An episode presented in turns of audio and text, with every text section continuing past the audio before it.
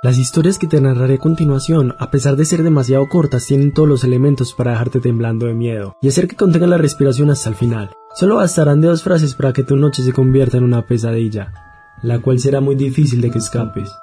Algunas de ellas será mejor que las escuches más de una vez para poder entenderlas.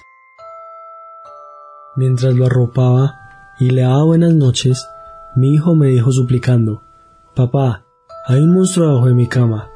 Decidí observar para complacerlo, pero bajo mi cama encontré a mi hijo que temblando me decía, Papá, hay algo sobre mi cama. Llegas a casa cansado tras un largo día de trabajo, listo para disfrutar una relajante noche en soledad. A oscuras alcanzas el interruptor de la luz, pero ya hay otra mano sobre él.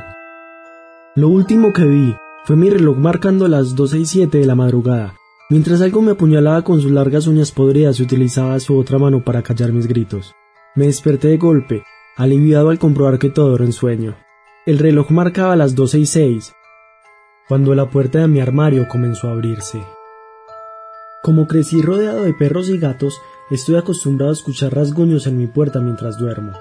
Ahora que vivo solo, no consigo conciliar el sueño. Una niña escuchó que su madre llamaba desde el sótano, y se dispuso a bajar para ver qué quería. Llegando a las escaleras, su madre tiró de ella mientras le dijo Llama a la policía. Yo también lo he escuchado. Ayer en la noche mi esposa me despertó sobresaltada porque un intruso había entrado por la ventana. Sentí mucho miedo. Hacía dos años que un intruso la asesinó en nuestra casa. Me despertó el ruido del monitor del bebé. Mi único hijo lloraba mientras una voz femenina le cantaba para calmarlo. Estiré mi brazo para coger el aparato y escuchar mejor, cuando rocé el cuerpo de mi esposa durmiendo a mi lado. No puedo dormir, me susurró mientras se metía en la cama conmigo y me abrazaba. Me desperté sobresaltado, abrazando el vestido con el que fue enterrada. Tras apuñalarme el asesino escapó, y yo me arrastré hasta el teléfono para pedir ayuda. Empapado en sudor, desperté de mi pesadilla mientras el teléfono sonaba incesantemente. Lo descolgué y me oí a mí mismo jadear pidiendo auxilio hasta la muerte. Todas las noches mi madre me arropa y me da un beso de buenas noches. Después comienza a llorar amargamente mientras se pregunta en voz alta ¿por qué tuve que morir? No concilié el sueño fácilmente. Los retratos de aquella habitación de hotel parecían mirarme muy fijamente.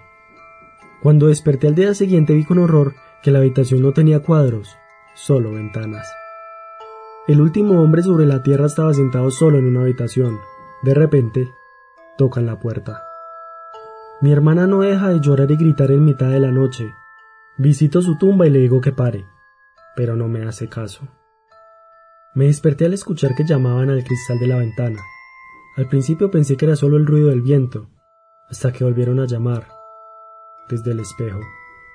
Después de llevar tantos años viviendo solo en una casa tan grande, llegué a una sorprendente conclusión. Siempre cerraba más puertas de las que abría. Algo horrible te sigue a todas partes. Miras a la izquierda, a la derecha, a tus pies, en el vestíbulo, debajo de la cama. Pero nunca mires arriba. Odia que le miren a los ojos.